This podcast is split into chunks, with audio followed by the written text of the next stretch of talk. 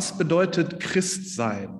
Wenn man damit auf die Straße geht mit der Frage, dann kriegt man möglicherweise die Antwort, als Christ darf man viele Dinge nicht tun. Und es fallen dann immer gleich die zehn Gebote ein, die ja eigentlich zehn Verbote sind, steht ja überall vor, du sollst nicht. Wenn du dich aber mit dem christlichen Glauben ein bisschen intensiver beschäftigst, dann wird dir irgendwann auffallen, dass es nicht reicht, irgendwie zu glauben, dass es einen Gott gibt, sondern dass dieser Glaube auch eine gewisse Äußerung braucht im Alltag, dass das irgendwas mit deinem Lebensvollzug äh, zu tun haben muss. Es braucht eine Praxis. So, und eine Praxis besteht ja nicht darin, dass man Dinge nicht tut. Das, äh, etwas nicht zu tun ist ja keine Praxis, da tut man ja nichts. Sondern wenn du an Jesus Christus glaubst, bedeutet das, dass du etwas tust, dass du dich dementsprechend verhältst, wie es deinem Glauben entspricht. Und wenn du dann diese Dinge tust, die deinem Glauben, die Jesus Christus entsprechen, ist logisch, dass du dann automatisch andere Dinge nicht tust.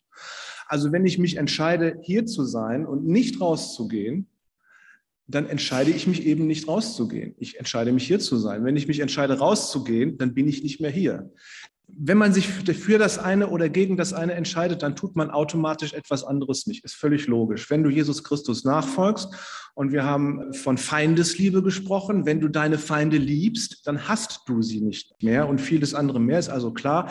Wenn du Jesus Christus folgst und dementsprechend handelst, tust du automatisch manche Dinge nicht mehr.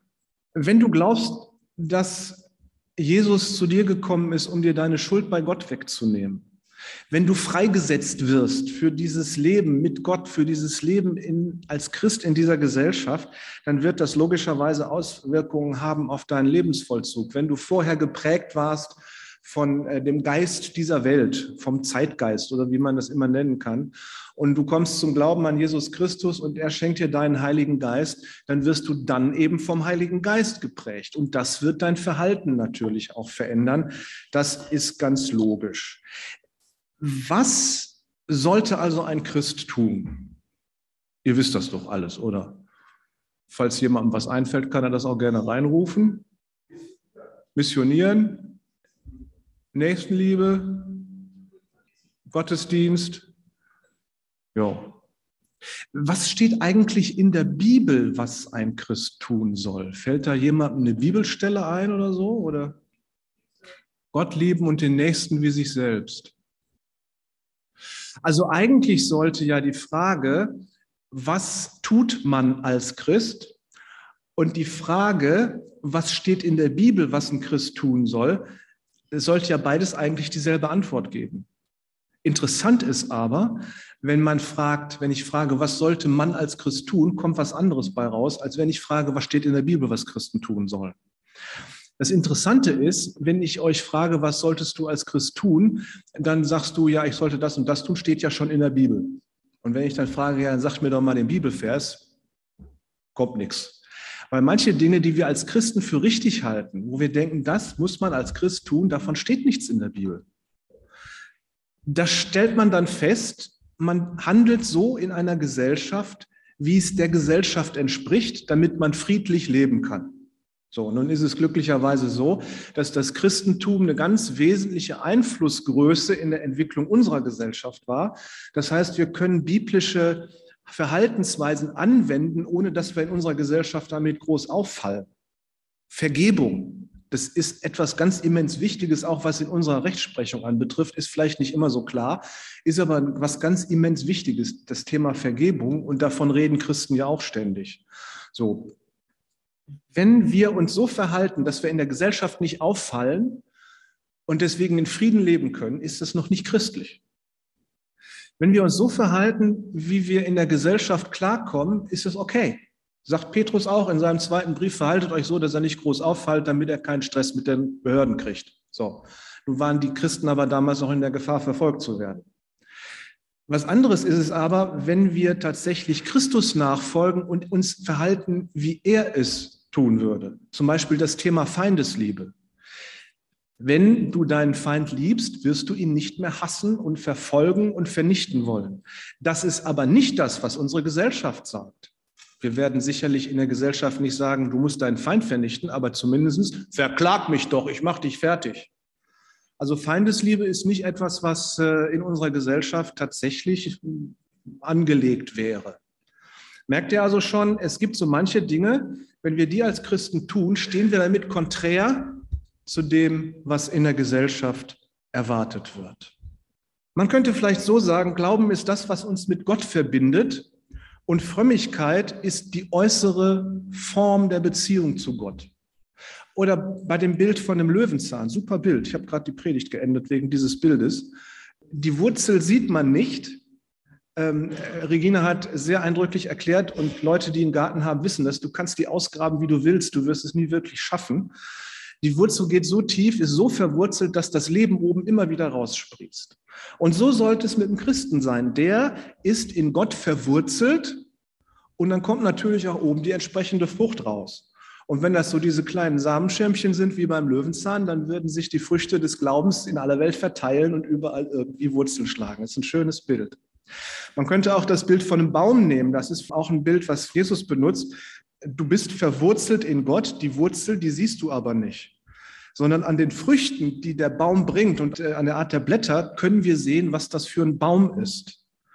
Das heißt, wir können die Qualität der Wurzel daran beurteilen, welche Früchte oben dran hängt, beziehungsweise wie kräftig dieser Baum ist.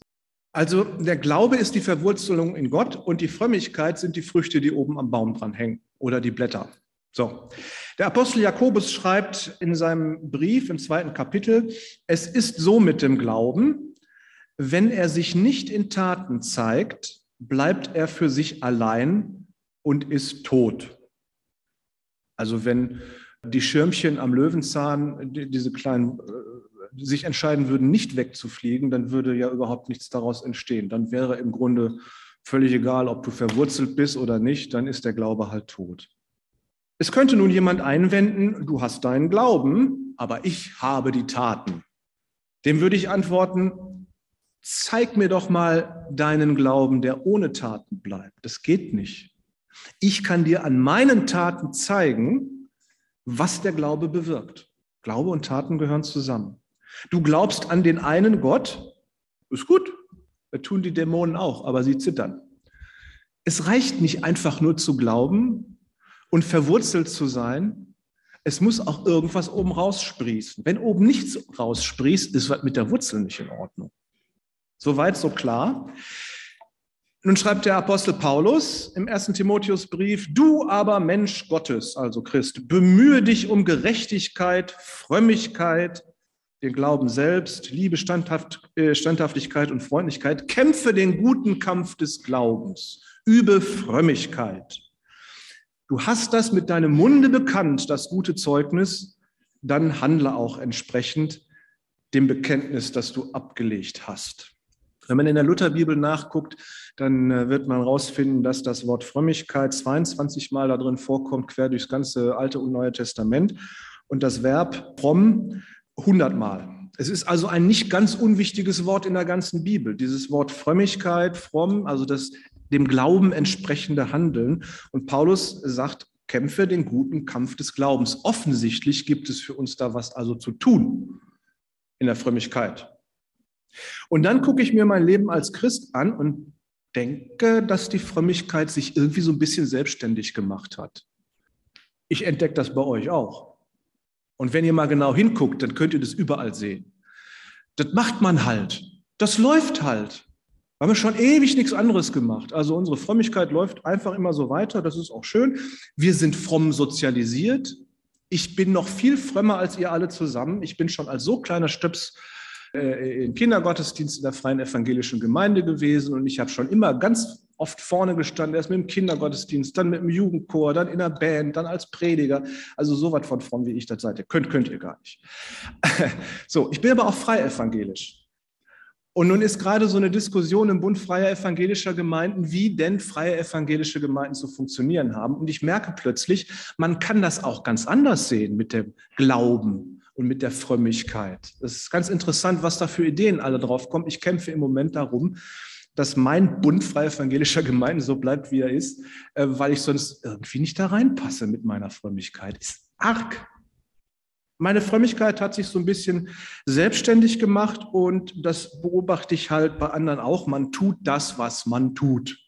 Man ist fromm sozialisiert und man tut das eben nicht und das eine tut man eben doch, weil man denkt, als Christ sollte man das tun. Es ist ja auch gut, wenn man weiß, was richtig ist. Dann brauchst du nicht in jeder Situation überlegen, was ist richtig oder falsch. Ich habe halt meine Übung da drin.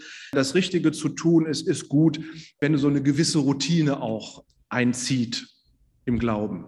Routine ist was ganz Feines. Da merkst du nämlich nicht, wenn du was falsch machst. Wenn du deine ganze tägliche Frömmigkeitsroutine abfeierst und es schleicht sich irgendwie was Falsches ein und du merkst es nicht, weil du eben in deiner Routine drin bist, dann wirst du so routiniert den Fehler immer weiter treiben, ohne dass du es merkst. Routine ist schön, ist aber auch in gewisser Weise gefährlich. Ich habe da ein ganz lustiges Beispiel. Und zwar während meines Theologiestudiums in den 90er Jahren des letzten äh, Jahrhunderts des vergangenen Jahrtausends. da wurde ich wie alle Studenten in die umliegenden Gemeinden geschickt, um da sonntags zu predigen. Ich kann euch sagen, die Gemeinden sind sehr darin geübt, schlechte Predigten von jungen Studenten zu äh, ertragen. Also das ist wirklicher Glaubensheldensmut, was die da so erleben. So, und dann bin ich also an einem Sonntag in so einer kleinen Dorfgemeinde gewesen und an der linken Seite des Saales der in so einem Fachwerkhaus war, also eine sehr niedrige Decke. Man war auf der linken Seite des Saales, so in der Mitte, hing das Bild von Großvater Herbert. Der hatte nämlich 1890 die Gemeinde gegründet und nun hing das Bild da. Und äh, da war dann also dieser Sitzblock, so wie hier in der Mitte, und man konnte nur an dieser Seite, wo das Bild hing, von vorne nach hinten wieder zum Ausgang gehen. War also ein recht kleiner Raum. So, und immer wenn jetzt die Leute da von vorne nach hinten gingen, dann machten die so einen kleinen, nickten die so vor dem Bild.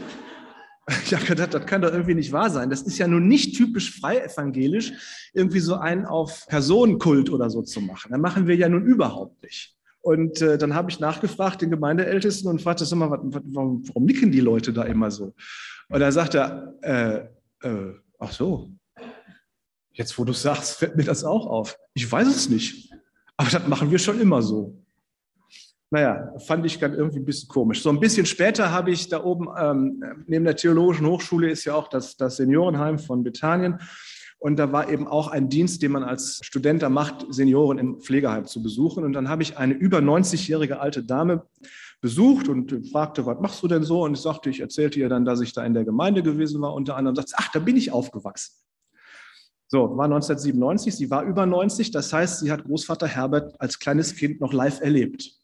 Ja, also das war wirklich Zeitgeschichte, was ich da gesehen habe. Und dann habe ich sie gefragt, was denn mit diesem Bild da auf sich hat. Und dann sagt sie, was für ein Bild? Ja, ich sagte auf der linken Seite, ach ja, sagt sie, genau. Ja, dann fing sie an zu grinsen, die hat sich fast in ihrem Rollstuhl weggeschmissen vor Lachen. Sie sagte, bis in die 1960er Jahre stand genau in der Mitte des Raumes ein alter Kohleofen, damit man schön heizen kann. Und das Ofenrohr ging da links aus der Wand raus. Und weil das ja ein sehr niedriger Raum ist, wenn man dann da zur Seite rausgehen musste, musste man unter dem Ofenrohr durch. So. Und dann ist in den 60er Jahren ist, das, ist der Ofen weggekommen, wo kam Zentralheizung rein, dann war das Loch da in der Wand. Und irgendjemand hat das Loch dann irgendwie, ist ja Fachwerkhaus, irgendwie mit Stroh zugemacht und versucht so ein bisschen Putz da drauf zu machen, war das aber sehr dilettantisch und es war hässlich. Und dann haben sie halt den Großvater äh, Herbert, der hing normalerweise hinten im, im Saal, den haben sie dann da drüber gehängt. Und die Jugendlichen, die hatten sich damals so einen Spaß draus gemacht, immer wenn sie da vorbeigehen, so eine kleine Verbeugung vor Großvater Herbert zu machen, weil sie vorher da immer unter dem Ofenrohr durch mussten. Und das hat sich wohl eingebürgert. Also völlig absurd. Es gehört sich nicht in einem Gottesdienstraum, wo Gott die Ehre gegeben wird, sich vor einem Menschen zu verbeugen sie haben wirklich gedacht, das gehört zu ihrem Glaubens, zu ihrem Gemeindeleben dazu. Es ist aber völlig absurd. Merkt ihr? Und da hat sich etwas eingeschlichen, von dem keiner weiß, wo es herkommt. Es ist Routine geworden. Nun ist es ja, das ist ein witziges Beispiel, davon ist jetzt keiner in die Hölle gekommen, aber wenn man aus Routine etwas völlig Falsches macht, so fromm es sein kann, ist es dennoch falsch. Manche haben so, wenn sie die Not eines anderen Menschen entdecken oder mit der Not eines anderen Menschen konfrontiert werden, haben so einen, so einen Gebetsreflex. Da müssen sie erstmal beten. So. In der Zeit, wo man betet, wird dem anderen aber nicht geholfen, wenn mal eine praktische Not hat. Das heißt, wenn jemand eine praktische Not hat, ist nicht beten die Antwort, sondern Diakonie.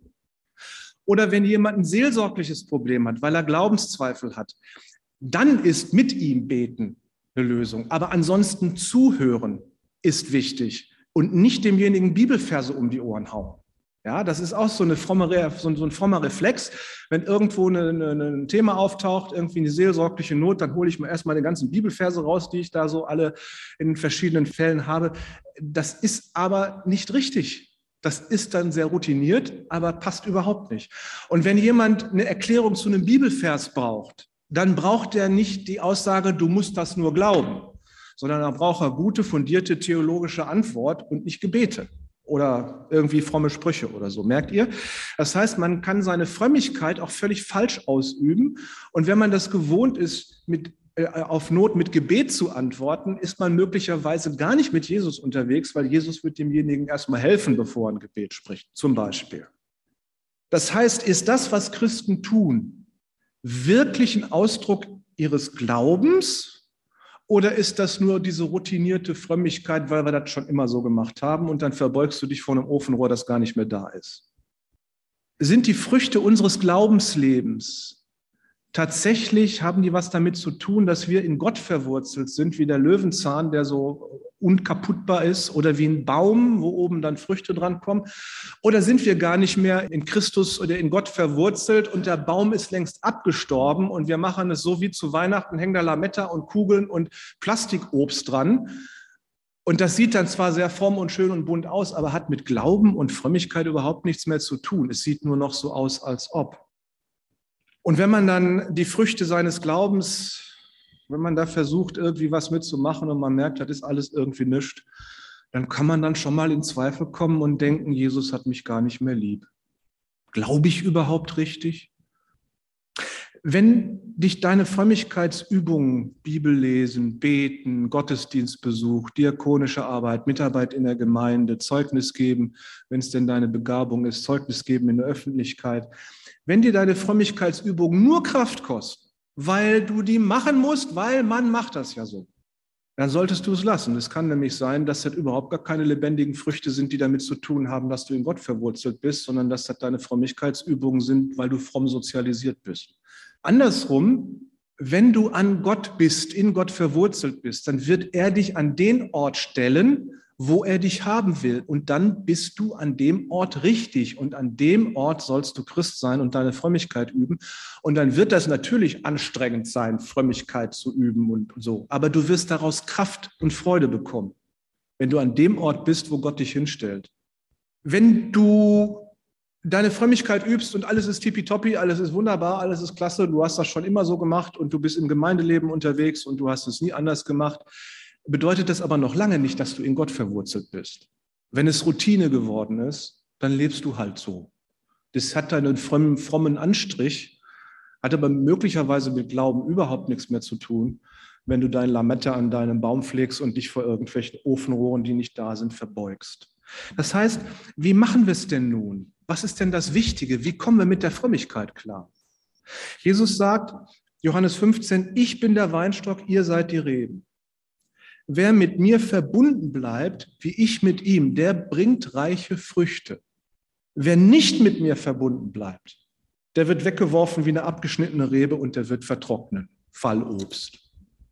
Das Wichtige ist also immer in Christus zu sein, verwurzelt zu sein mit unserem Leben in Gott, damit da der Glaube sich entwickelt. Und dann wird oben etwas bei rauskommen, wo Jesus auch sagt, das soll man auch sehen. In Matthäus 5 sagt er, so soll euer Licht vor den Menschen leuchten.